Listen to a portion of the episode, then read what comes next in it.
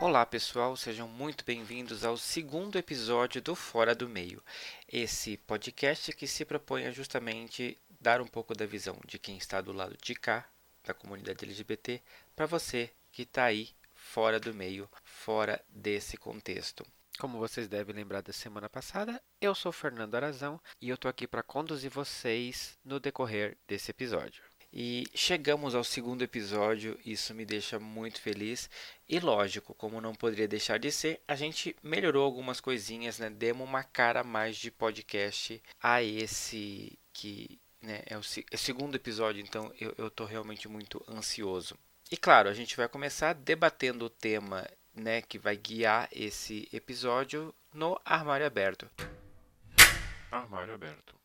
Então, galera, eu acabei de assistir o Boy Erased, filme que seria lançado no Brasil esse mês, porém a produtora, né, é, deu um comunicado à Universal Pictures, que seria a distribuidora do filme, é, cancelou, dizendo que é por conta que o, o lucro que eles esperam não vale a pena com os gastos do lançamento. E o autor do livro que deu origem ao filme, Gerhard Conley, ele escreveu no Twitter e depois apagou o post dizendo que houve uma censura por parte do governo brasileiro. É, eu não vou entrar em, no mérito dessa discussão, justamente porque eu acho que né, não, não vem exatamente ao caso essa questão. A questão é que eu acabei de ver o filme, é, como muitos brasileiros eu baixei o filme e assisti e chorei, lógico. Eu sou manteiga derretida para filme. É, ele faz um paralelo muito grande para mim com Orações para Bob, outro filme que eu também chorei litros. E, e justamente por causa dessa mistura de religião com a tentativa de curar gays. É, eu falei no episódio passado que eu tenho uma história com a igreja de né, dos 7 aos 14 anos. Então foram sete anos da minha vida que eu tentei de das formas que eu pude me consertar, me libertar dessa desse pecado. Vamos colocar assim, é, dessa coisa que Deus não aprova e que provavelmente estava errada por obra de um demônio, etc. E, e, os dois filmes, entre tantos outros né, que falam sobre essa questão, mas os dois filmes mexeram muito comigo porque ah, é engraçado porque todas as histórias relacionadas a isso, o protagonista sofre ele sempre é levado de alguma forma. É, é, é, engraçado porque se você for olhar a essência de nós, a gente tá tudo bem com pensar sou gay. É, é, mas assim, é tanta construção social em cima de que isso é errado, de que de alguma forma tem alguma coisa errada com você e você precisa desesperadamente consertar isso, que você se lança em umas coisas muito absurdas. No caso do, do Jared, que é o personagem do Boy Erased, ele vai para uma, é, uma clínica que faz terapia de reorientação sexual e lá ele é confrontado com família, ele é praticamente colocado contra coisas familiares, ele tem que fazer um inventário de pessoas da família que podem ter causado esse efeito nele. E eu acho engraçado esse paralelo com a, a, minha vida, porque de certa forma quando você conta para alguém que você é gay, automaticamente as pessoas entendem que você tem uma lacuna, que tem uma falta ali dentro de você de alguma coisa masculina, alguma coisa paterna. Então, o, os indícios que as pessoas observam é o que? É você estar sempre com meninas. Ah, porque você é muito apegado com a sua mãe. E é até engraçado que nesses filmes a figura do pai geralmente é uma figura distante, né? As, os personagens não têm realmente essa aproximação com os homens da casa. E eu entendo isso porque eu acho que a construção da sociedade como ela se dá, machista, eu acho que quando. Porque, como eu falei na semana. Na, no episódio passado, a gente, criança, não entende o que está acontecendo. Você só está ali, você está sendo quem você é. Então você acaba tendo uns trejeitos e fazendo uma coisa ou outra que para você é, passa despercebido, porque você não está pensando naquilo como uma coisa homossexual. Eu lembro que teve uma foto que eu tirei com a mão na cintura, numas pedras, que na casa de uma tia avó minha passava um rio enorme e tinha umas pedras. E eu tinha comprado uma câmera de filme e eu levei muito feliz lá e eu pedi para tirar uma foto minha e eu fiz uma pose, tipo, né? A coisa básica de tirar foto criança, sei lá, com 10 anos. Então eu botei a mão na cintura e ela ficou meio. Sabe, uma mão mais baixa que a outra. Ficou feminina. Eu não vou dizer que não. Ficou feminina. Mas quando eu revelei aquela foto e eu mostrei, eu lembro claramente do meu pai dizendo: é, com isso aqui não dá para argumentar. Eu não. Eu entendi o que ele quis dizer, lógico, mas é engraçado que eu só entendi o que aquela foto representava quando ele falou isso.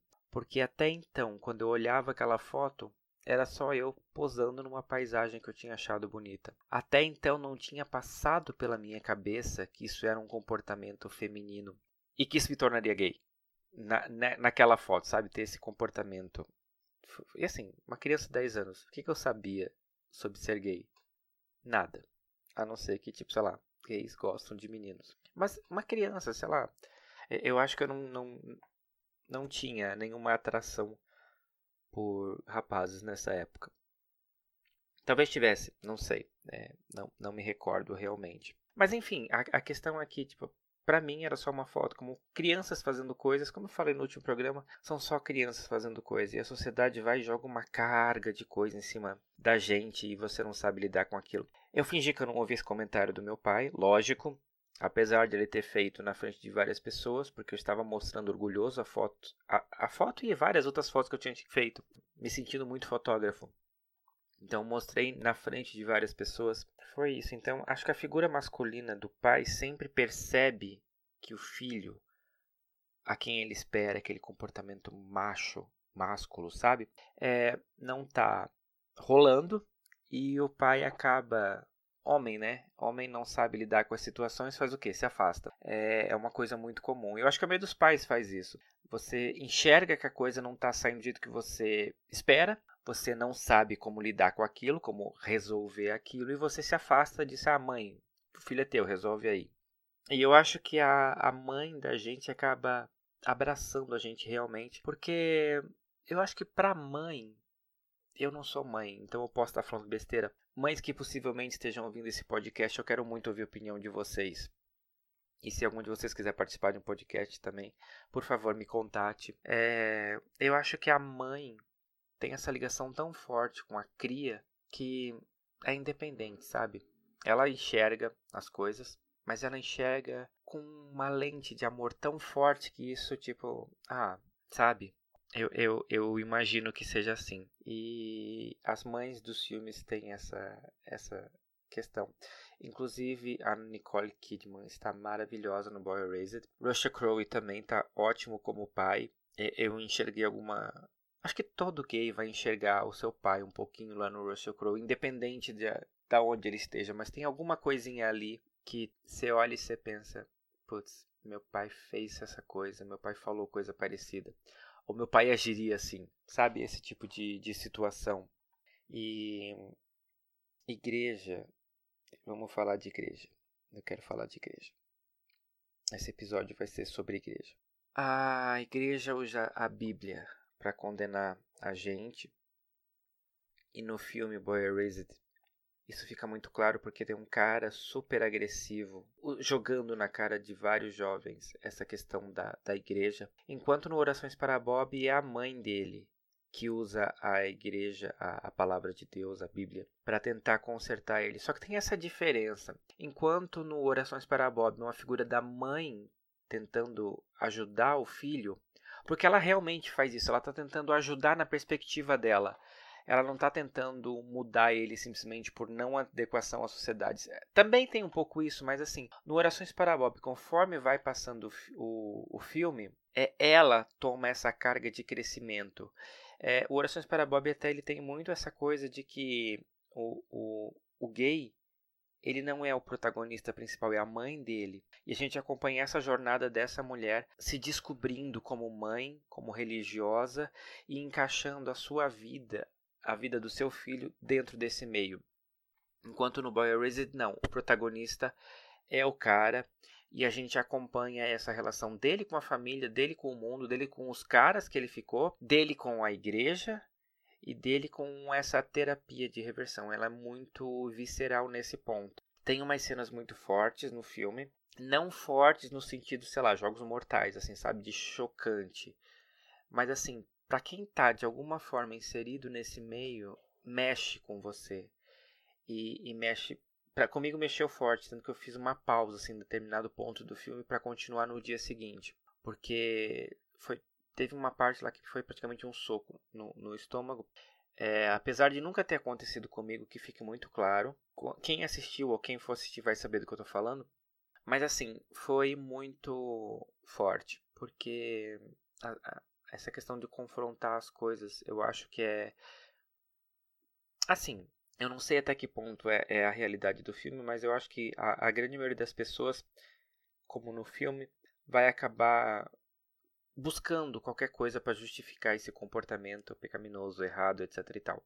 E a religião ela te dá essa falsa base de você olhar e dizer: "Ah, não, mas isso é um demônio". Então você dá para você expulsar isso da sua vida.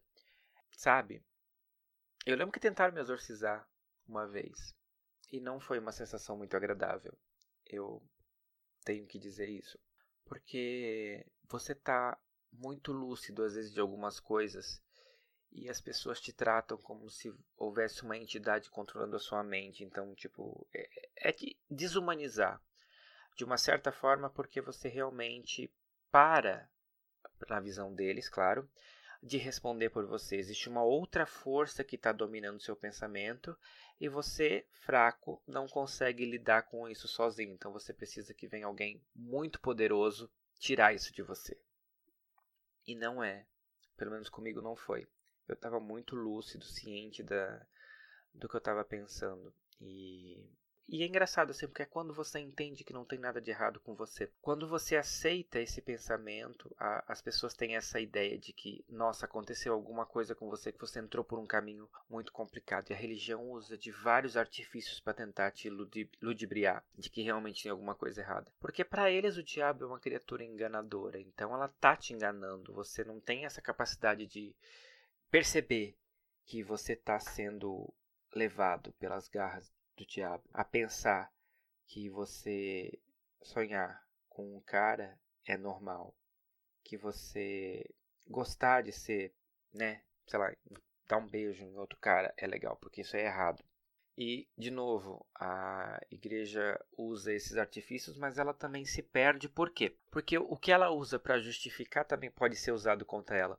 E no Orações para Bob ela faz muito essa comparação do tipo, beleza, Levítico condena a homossexualidade, mas Levítico também condena comer carne de porco, condena cortar o cabelo em determinadas situações, condena usar tecidos, é, roupa de tecidos diferentes, coisas que hoje em dia são normais e, tipo, ninguém vai pro inferno por causa disso. Então, Orações para Bob faz muito esse contraponto do tipo, a religião usada pro que convém. Então, é, eu recomendo quem não assistiu assista, principalmente quem está com questões conflituosas com a igreja. É, você que é gay e que está na igreja e que por acaso está me ouvindo escondido com fone de ouvido escondido no fundo do seu quarto para ninguém saber que você está ouvindo um podcast chamado Fora do Meio que trata de questões LGBT. Ou não, ou você não está vinculado a nenhuma religião, mas tem essa mesma preocupação porque, sei lá, seu pai é militar do exército. É, sabe, são tantas situações que a vida às vezes te coloca dentro de um. debaixo da cama e você tem que ficar escondido porque ninguém pode saber. Eu quero te dizer que. Nem que seja no celular, hoje em dia o celular é uma televisãozinha, é um computadorzinho. Então, eu te recomendo, baixe esses filmes e assiste e reflete sobre eles. Tem coisas que são muito recorrentes em ambos, questão de suicídio, por exemplo. E esse é um lugar tão perigoso, mas tão comum quando associado à religião. O que é louco, né? Porque você procura a religião para tentar se curar por ser gay e as coisas vão por um caminho às vezes tão duro, tão pesado, tão dolorido, que as pessoas tiram a própria vida e cometem um, abre aspas, pecado, fecha aspas, tão grande quanto aquilo que elas estão tentando se livrar. E eu entendo esse pensamento porque justamente é, na psicologia explica isso, que suicídio é você querer fugir de uma coisa que você não consegue. Então você apela para essa, essa saída. E eu, eu já tentei essa saída. E eu vou contar essa história para vocês em uma outra oportunidade, porque eu acho que é uma história. Foi um momento que mudou minha vida. Então eu acho que ela vale um, um episódio exclusivamente para falar sobre ela. Mas eu quero que você saiba que se por algum motivo esse pensamento passa pela sua cabeça, passou pela minha também. E eu tenho plena certeza que passa pela cabeça de tanta gente, de tantos gays, provavelmente muitos deles jovens, adolescentes, que estão se olhando no espelho e pensando: meu Deus, eu sou gay, e agora? O que vai ser da minha vida? Por mais que isso seja uma, um conflito tão interno, tão dentro da gente, que por mais que as pessoas de fora falem coisas e elas não conseguem alcançar, eu quero que você saiba que eu estive nesse lugar que você pode estar e eu voltei de lá. Eu levantei e disse não. E eu tô aqui hoje, falando para você que vai ficar tudo bem. E eu confesso que quando eu estava nesse lugar, eu achei de verdade que nunca, nunca, nunca mesmo ia ficar tudo bem. Porque a igreja me dizia que não ia ficar tudo bem. Porque se eu não mudasse isso em mim, eu ia arder no inferno. E inclusive, segundo um livro que eu li uma vez, havia uma área do inferno reservada para pessoas gays gays em geral, lésbicas, trans, etc. Então, pensa, eu, eu tinha plena convicção que eu ia para o inferno. E por mais que eu tentasse mudar isso em mim, eu não conseguia. Era uma batalha que eu perdia dia após dia. Eu não houve um único dia, em todo o período que eu lutei contra isso, que eu pude dizer essa batalha eu ganhei. Um dia. Não teve. Porque seria a mesma coisa. Hoje eu entendo isso, mas assim. Por mais que as pessoas falem que é mutável, é, seria a mesma coisa que eu dizer para você: você consegue mudar a cor do seu cabelo. Aí você vai dizer para mim: ah, vou no na farmácia e compro uma tintura. Você não vai mudar a cor do seu cabelo. Você pode disfarçar a cor do seu cabelo. Você pode colocar em cima de você uma tintura heterossexual. Você pode beijar a pessoa do sexo oposto do gênero oposto. Você pode transar com pessoa do gênero oposto. Você pode ter filhos com pessoa do gênero oposto. Você pode ter uma família e você pode chegar até a velhice. Mas eu tenho plena certeza que lá, quando você estiver dando o último suspiro, você vai ainda pensar: eu não sou essa pessoa que eu vivi. Eu sou assim. E você vai morrer. E depois desse último suspiro, a sua vida provavelmente não foi uma vida feliz. Isso, gente, eu quero deixar muito claro que eu estou falando exclusivamente de homossexuais. Bissexuais é uma outra história, né? Você que é bi, você também está representado nesse programa, porém provavelmente as suas experiências vão ser um pouco diferentes porque você vai se sentir atraído pelo gênero oposto de alguma forma. Então, não que a sua vida seja mais fácil, não falei isso, tá? Que fique muito claro, mas a, a experiência é diferente. E, e essa diferença, ela não é nem melhor nem pior. Mais uma vez eu vou dizer, ela é diferente. Então, a forma de lidar com bissexuais, esse pensamento é outro. Eu não tenho é, compreensão de bissexualidade porque eu não sou uma pessoa bi. Então, eu quero de verdade que pessoas bis compareçam nesse podcast, a gente possa conversar. Eu quero, eu quero saber de vocês, eu quero entender o mundo de vocês, como eu quero entender de lésbicas também, porque não faz parte do meu meio. Eu, eu sou o que eu sinto. E é sobre isso que eu posso falar. Então, voltando a, a, mais assim uma coisa comum é a, a sociedade vai tentar te mudar. Se, se você é bi ela vai dizer que tipo ah você só tá confuso né? Você tá sentindo uma coisa que não é para sentir mas ó foca no outro lado que é o lado certo da, da coisa. E, e tem muita gente que acaba fazendo isso. Tanto que eu acho que a maioria dos gays bem sucedidos na reversão sexual é justamente porque elas são bis. Eu duvido que elas deixem de sentir atração pelos mesmo gênero. Mas eu acho que ela lida melhor com isso porque ela consegue disfarçar isso, talvez até para ela mesma. Porque é muito mais fácil, se ela se sente, se eu sou um homem bi e eu me sinto atraído por uma mulher e eu caso com essa mulher, eu tenho filhos com essa mulher, eu tô satisfeito de uma certa forma. O problema se dá quando eu me privo de coisas que eu quero, que eu sinto, em nome disso, exclusivamente para uma adequação ao que a sociedade espera de mim. Eu acho que ninguém tem o direito de obrigar você a fazer coisas que você não quer, independente do que sejam, muito menos religião. Porque a religião, e isso independente de qual religião seja, tá, gente? Eu falo de igreja evangélica porque foi o meio onde eu cresci, foi onde eu busquei a, a minha, abre aspas, libertação, fecha aspas. Mas isso não impede de você ter procurado umbanda, de ter procurado espiritismo, islamismo, qualquer coisa, qualquer coisa que queira mudar a sua natureza, ela não é boa. Ela deve ser questionada única e exclusivamente porque é o seguinte: você tem o direito de ser feliz. Se alguma coisa, independente do que seja, eu reforço isso, não está te fazendo feliz, é porque tem alguma coisa errada, é porque você não está lidando com aquilo da melhor forma. Eu duvido, de verdade, que algum de nós goste de usar um sapato quatro números menor do que calça. Ninguém gosta, de verdade.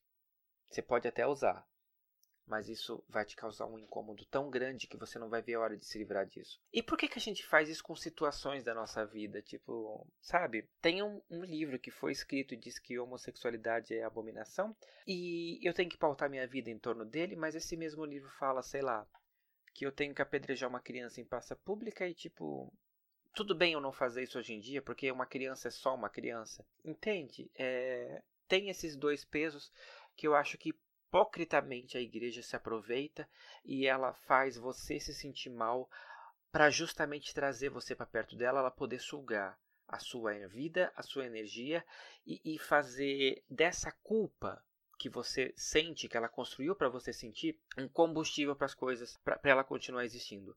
Querendo ou não, a igreja sempre fez isso. Desde a Idade Média, ela cultiva medo para poder tornar as pessoas próximas a ela. E hoje em dia, felizmente, as coisas estão mudando. Eu acho que o medo do inferno hoje em dia não é tão determinante quanto era no passado. Então, hoje, talvez a gente tenha a maior possibilidade de ser feliz, de alguma forma. Então, não vejo motivo nem razão para a gente se privar disso. Eu sei que às vezes é, é, é duro pela circunstância que a gente está vivendo hoje em dia. Eu comecei esse podcast em 2019, um ano onde um presidente da República é uma pessoa que já deu declarações homofóbicas, que disse que prefere que o filho dele seja bandido do que gay. E ele foi atendido. Um mundo onde pessoas são mortas na rua exclusivamente por serem gays. O mundo, um país, eu quero dizer. Não que isso não aconteça no mundo, mas assim, a gente está num momento muito reacionário no Brasil. É um ato de coragem, infelizmente, nesse momento, você levantar uma bandeira sabendo que você corre o risco de levar uma pedrada, sabe? É, é triste a gente ter voltado para esse momento depois de ter visto momentos que a gente estava crescendo.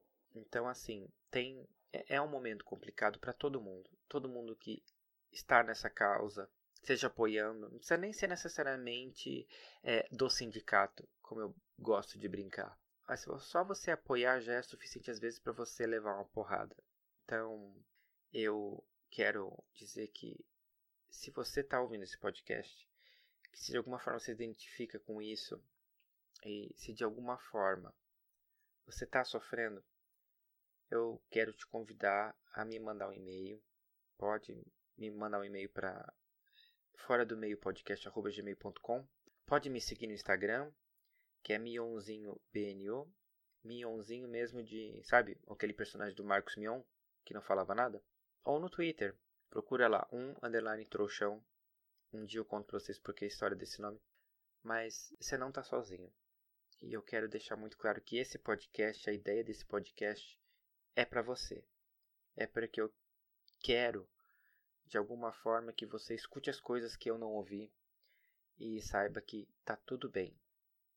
E se por outro lado você tá naquele momento gay de, sabe, unicórnios, arco-íris e etc., bem-vindo. E eu espero contar com você nesse podcast. Eu quero que você me ajude a tornar essa conversa bacana. Então, gente, esse é um lugar que você pode participar de verdade. Eu já estou planejando a próxima gravação e a gente vai ter convidados. Yes! Então, se você quer falar sobre alguma coisa, quer contar sua experiência, sabe, qualquer coisa que você queira, entre em contato comigo também. Vamos, vamos participar. Esse é um lugar aberto para todo mundo, independente do meio ou fora do meio. Se joga. E nesse quadro novo do episódio, a gente vai falar sobre coisas que a gente vai indicar para você. Então, minha primeira indicação, lógico, lógico, lógico, Boy Erased. Veja o filme, comente depois comigo o que, que você achou, qual foi sua experiência assistindo e Orações para Bob, tá? Procure esses dois filmes, assista, pense sobre eles, não só assista, reflita. Se você é do meio, eu te convido a fazer uma reflexão sobre como isso afetou sua vida, principalmente se você foi uma pessoa religiosa, ok? No Messenger. Outro quadro que a gente está inaugurando hoje nesse segundo episódio é de mensagens, que é o Bro Messenger. Gente, eu recebi comentários muito bacanas sobre o primeiro programa. Eu quero dizer para vocês que eu gravei ele despretensiosamente. Foi tipo, ah, acho que eu vou fazer um podcast. Fiz uma arte, sentei e gravei. Eu não fiz roteiro, eu simplesmente liguei o microfone e falei tudo que eu estava sentindo. Eu só ouvi o que eu estava falando mesmo depois que eu escutei uma outra pessoa ouvindo. E eu recebi mensagens muito bacanas, tanto de amigos meus quanto de pessoas que trabalhavam comigo que eu nunca imaginei que ouviriam esse podcast. Pessoas de fora que deram mandaram mensagens para mim no Instagram e falaram: Nossa, que legal. Foi, foi muito positivo, assim. Eu fiquei muito feliz e muito lisonjeado com a atenção de vocês. Se você tem alguma coisa para falar comigo, pode mandar mensagem no fora do meio podcast@gmail.com. A gente vai ter esse quadro aqui para poder agradecer e conversar e trocar essas mensagens, tá bom? E ficamos por aqui por esse segundo episódio do Fora do Meio. Eu aguardo vocês no próximo. Tchau!